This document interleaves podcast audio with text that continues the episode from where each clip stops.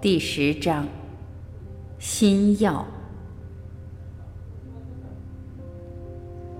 在真正证悟心性之前，没有人能够毫不恐惧而完全心安的死去。因为只有经过多年不断修行而加深的正悟，才能够在死亡的消解与混乱中保持心的稳定。就我所知，在所有帮助人们证悟心性的方法中，大圆满法是最清晰、最有效、最适合现代环境的法门。在佛教的各种教法中，大圆满法是最古老、最直接的智慧之流，也是中阴教法的来源。大圆满法的来源可以追溯到本初佛普贤王如来，由传承不断的历代大师传到今天。成千上万在印度半岛、喜马拉雅山和西藏高原的修行人，通过这个法门得到正悟和觉悟。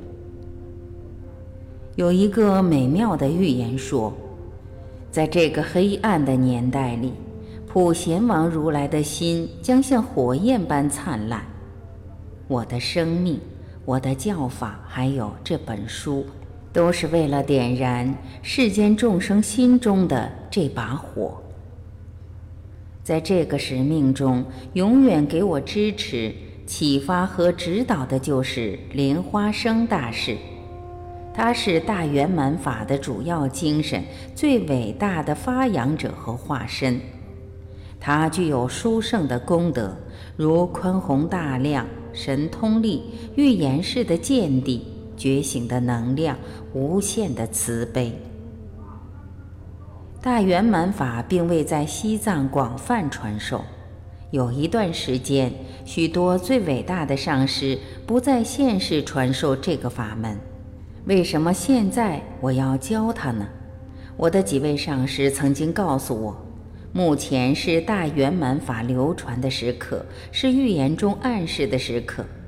我也觉得，如果不把如此殊胜的智慧法门与大家分享，那就不是慈悲。人类已经进入日益浮华、虚伪的年代，极端混乱的年代，需要极端有力而清晰的法门。我也发现，现代人需要的教法必须避免教条、基本教义论、排他性。复杂的形而上学属于外国文化的东西，他们需要当下就能了解简单而深入的法门，他们需要不必在寺院道场就能修持的法门，他们需要能够融入日常生活和随时都可以修持的法门。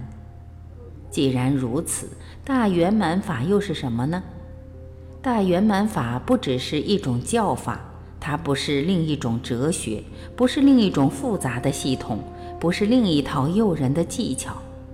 大圆满是一种状态，那个本初的状态，全然觉醒的状态，一切诸佛和一切修行法门的心药，个人精神进化的极致。藏文的大圆满在英文中往往翻译为 “great perfection”，我并不赞成这种译法。因为 great perfection 有种必须历经漫长而艰苦的旅程才能圆满的感觉，这实在与大圆满的真意相差太远了。大圆满的真意莫过于它已是我们的本性自我圆满的状态，根本不需要去圆满它，因为一开始它就是圆满的，仿若天空。一切佛教法门都可以用因。道果来说明，大圆满法的因是基本本初的状态，是我们的绝对性，它本来就是圆满的，永远现前的。巴楚仁波切说，他既不是要从外面寻求，也不是从前没有，而现在要从你的内心生出来的。因此，从因绝对性的观点来看，我们的本性与诸佛相同。上师们说：“毫无疑问，在这个层次上无法可说，无形可修。不过我们必须明白，诸佛走的是一条路，我们走的是另一条路。诸佛认证他们的本性而证悟，我们不认得那个本性而迷惑。在教法中，这种情况称为一因二道。我们之所以处于相对世界，就是因为我们的本性被遮蔽。我们需要遵循教法和修行，才能回到真理。这就是大圆满法的道。最后体悟我们的本性，就是正得完全解脱和成佛。这就是大圆满法的果。如果修行人能够用心去修，实际上是有可能一世正果的。大圆满传承的上师们深刻觉察到，把绝对和相对混淆是非常危险的。不了解这种关系的人会忽视，甚至藐视修行和因果业报的相对层面。不过，真正掌握大圆满法意义的人，却会更加尊敬因果律，也会更重视净化和修行的需要。这是因为他们了解被遮蔽的内在是多么广大，因此会更热切、更精进，永远以新鲜自然的纪律努力扫除他们和真性间的障碍。大圆满法就像一面镜子，它能够以如此活泼自在的清净和如此纤尘不染的清明来反映我们本性的因，令我们在本质上受到安全保障，不被任何概念化伪装的认知禁锢，不管其多细微、多具说服力或多诱人。那么。大圆满法对我又有什么特殊的地方呢？一切教法都是导向正悟的，但大圆满法的殊胜是，即使在相对的层面，它的语言也不会以概念去污染绝对的层面。它让绝对的层面保留原本纯真、有力、庄严的朴素，却仍然能够以如此生动、令人振奋的语气，把绝对的层面介绍给任何一个开放的心灵。因此，即使在证悟之前，我们也有机会瞥见觉悟境界的光辉。见。大圆满道的实际训练，可以依照传统而最简单的方式，用见、定、行来描述。见就是直接看到绝对的境界，我们存在的因；定就是稳定那个见，使它变成连续经验的方法；行就是把见融入我们的整个实相和生命之中。见又是什么呢？它无非是看见事物如本来面目的实际状态，它就是了解真实的心性及万事万物的真实本性，它就是领悟心的真性及绝对真理。敦珠仁波切说，见就是对原原本本的觉醒的认识，它包含一切事物、感官的认知能和现象的存在所。轮回和涅槃，这种觉察有两个层面：绝对层面的空和相对层面的表象或感受。这句话的意思是说，在广大无边的心性中，所有一切镜像和所有不同现实中可能出现的现象，不论是轮回的或涅槃的，永远都是圆满具足的，无一例外。不过，即使一切事物的本质都是空的，都是自始就是纯净的，它仍然富有高贵的品质，含藏各种可能性。换言之，它无边无尽，不断在创新，而当下依旧圆满。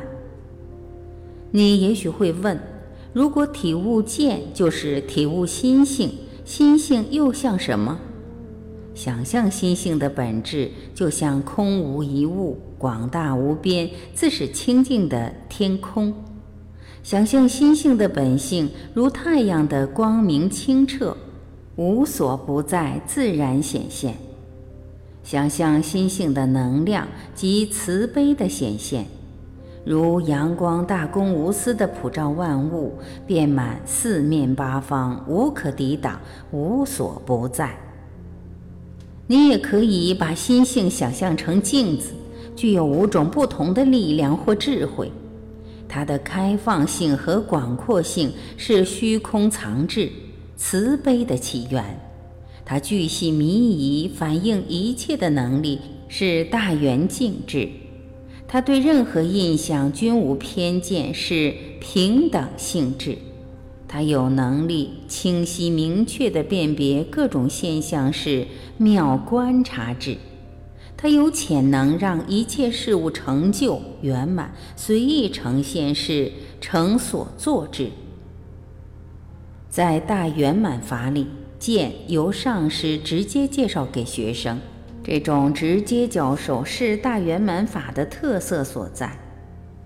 上师象征诸佛智慧心的完全证悟，通过他的加持，可以把他的直接经验。在教授剑时传达给学生。为了能够接受剑的传授，学生必须借由发愿和敬业，达到心灵开放和清净心具足的地步，以接受大圆满法的真意。诸佛的智慧心要如何介绍呢？想象心性就是你自己的脸，一直都在你身上，但你自己不能看到它。现在，请想象你从来没有看过镜子。上师的教授就好像突然拿起一面镜子，让你首次看到你自己的脸在镜子中反映出来，就好像你的脸一样。本觉这个纯粹的觉察，既不是你过去没有，而现在上师才给你的新东西，也不是你可以在身外发现的，它一直都是你的。也一直都在你身上，但在那一个惊人的时刻之前，你从来不曾正视过它。巴楚仁波切解释说，根据大圆满法传承的伟大上师说，心性本觉的面貌，只有在概念心融化的时候，才能传达介绍。在介绍的时刻，上师把概念彻底切除，完全显示出赤裸的本觉，清楚地呈现出它的本性。在那个震撼有力的时刻，师徒的心意融合在一起，学生确切地惊艳到或瞥见本觉。就在那一个当下，上师介绍了心性，学生也认证了本觉。当上师把他本觉的智慧的加持导向学生本觉的心时，上师就把心性的本来面目直接显示给学生。不过，为了让上师的传授充分有效，必须创造适合的条件或环境。历史上仅有几位特殊的人，由于他们的清净业，能够在瞬间认识心性而证悟。因此，在传法之前，通常要做以下的前行功夫。这些前行可以净化和剥除你的凡夫心，把你带到足以认证本觉的境界。第一，禅定是对治散乱心的无上解药，可以把心带回家，让它安住在自然状态中。第二，深度的净化修习。并通过功德和智慧的累积而加强善业，可以逐渐去除遮蔽心性的情绪和知识的面纱。诚如我的上师蒋扬钦哲仁波切所写：“如果遮蔽净除，心性的智慧将自然放射出来。这些净化的修习是非常善巧的，用来产生全面性的内心转化。”它们包含整个人身口意的修行。开始时要深思：人生难得，无常死亡无时不在，凡所造作必有因果，生死轮回苦海无边。这些反省会引发强烈的出离心和脱离轮回、走向解脱的迫切渴望，为进一步的修行奠基。皈依佛，皈依教法的真理，皈依修行者的典范，因而唤醒对于我们自身佛性的信心和信赖，升起慈悲心、菩提心、正悟心的心。将于第十二章详细说明训练心对治自我、他人和生命的难题。通过观想和净化与疗愈的持咒修行，来清除壁障和染污，培养大布施心和创造吉祥因缘，来累积功德和智慧。所有这些修习，最后引导至上师相应法。这是一切法门中最重要、最感人、最有力者，是开启心灵来证悟大圆满心性不可或缺的。第三，一种特别禅定、关照心性和现象的修行，可以终止心对于思考和研究的无尽渴求，让心不再依赖无尽的思维、分析和攀缘。唤醒对于空性的现证。我无法强调这些前行到底有多重要，他们必须有系统的逐一修习，才能够启发学生唤醒心性。当上师觉得因缘成熟，要把心性的本来面目显示给学生时，学生才足以接受。纽书隆德是近代最伟大的大圆满传承上师之一，曾经亲近他的老师巴楚仁波切长达十八年。那段时间，他们几乎形影不离。纽书隆德在研究和修习上极为努力，业障净除，功德累积，功夫成就。他已经准备认证心性，却还没有得到最后的法。在一个特别的晚上，巴楚仁波切终于传法给他。当时他们住在高山的闭关房，夜色很美，深蓝色的天空万里无云，繁星点点，交相辉映，万籁俱寂。偶尔从山脚下的佛寺传来狗吠声，划破天际。巴楚仁波切仰卧在地。正在修一种特殊的大圆满法，他叫来纽舒隆德说：“你说你不懂心药。”纽舒隆德从声音中猜测这是一个特别的时刻，满怀期望的点点头。实际上没有什么，巴楚仁波切淡淡的说，又加了一句：“我的孩子。”像你老父一般过来，躺在这里。纽舒隆德挨着他躺下来。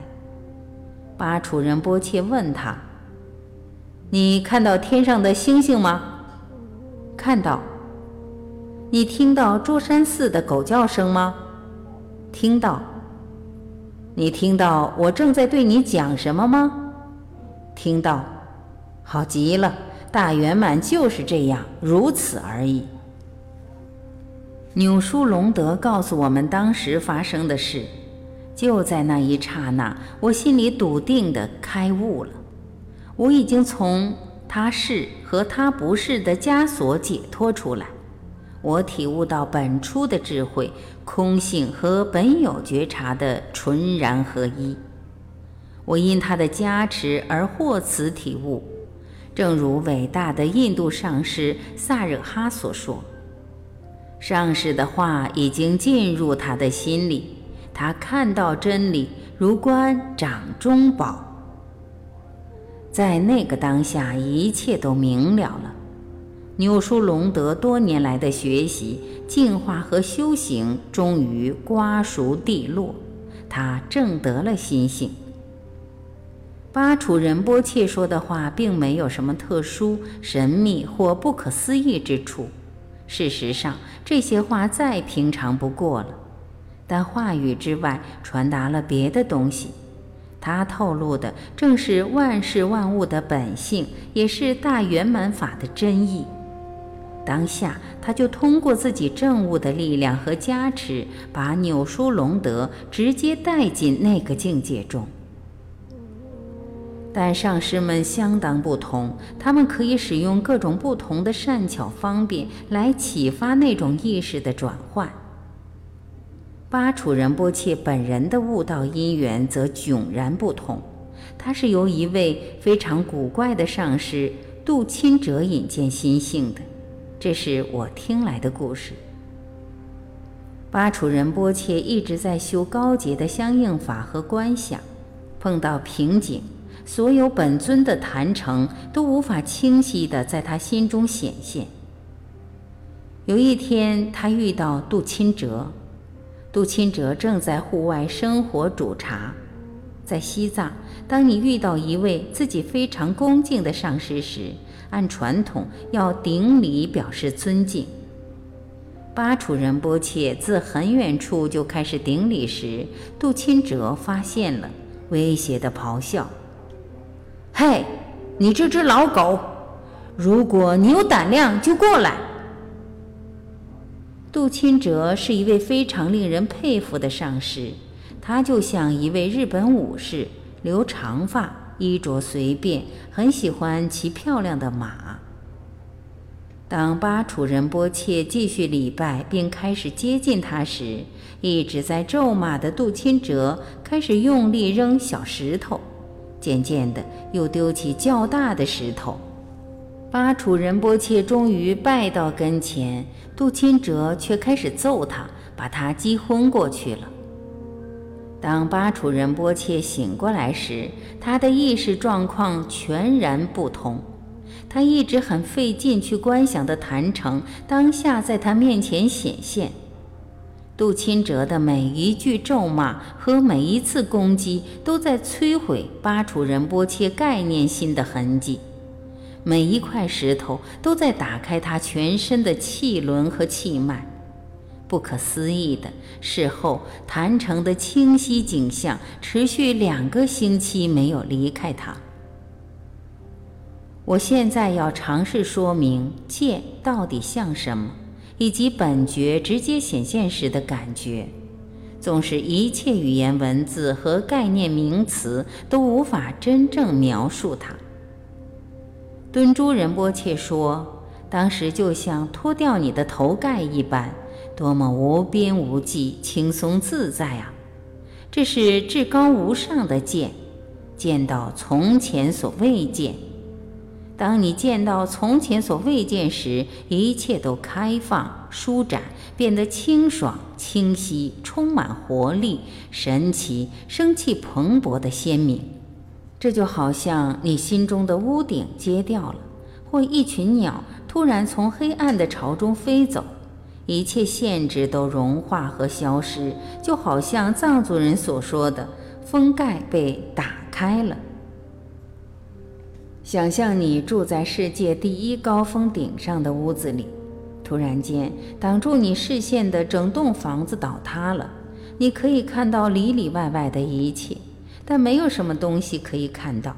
当时所发生的不能用任何平常的经验来比喻，它是全然完整、前所未有、完美无缺的看见。敦珠仁波切说：“你最可怕的敌人，也就是让你自无始以来生生世世轮回不已的敌人，就是执着和被执着的对象。当上师介绍心性，你也认证心性时，这两者都被烧掉了，就好像羽毛在火焰中化为灰烬，了无痕迹。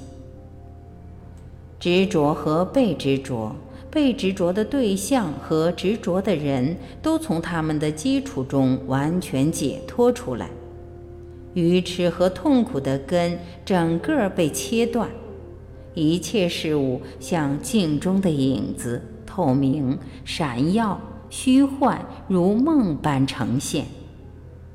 当你因见的启发，自然达到这个禅定境界时，你就可以长时间维持在那儿。不会分心，也不必太费力。然后没有所谓禅定来保护或维系，因为你已在本觉的自然之流中。当时你就可以体悟到，它过去和现在亦如是。当本觉的智慧照射，任何疑惑的阴影都不能够存在，一种深刻完整的了解就能自然不费力的直接升起。你将发现，一切我曾经使用的描述和譬喻会融合成一种全知的真理体验。谦敬心与慈悲心，在这个状态中，一切智慧、喜悦、清明和无私无虑，全都融合和连接于一位中。这个时刻是觉醒的时刻，深刻的幽默感从心中涌起，你会哑然失笑。过去有关心性的概念和想法错得多么离谱啊！从这个经验中将产生越来越不可动摇的肯定和信心，知道这就是他，再也没有什么好寻找的，再也没有什么可以祈求的。这种对于见的确定，必须通过反复瞥见心性来加深，并通过持续的禅定修行来稳定。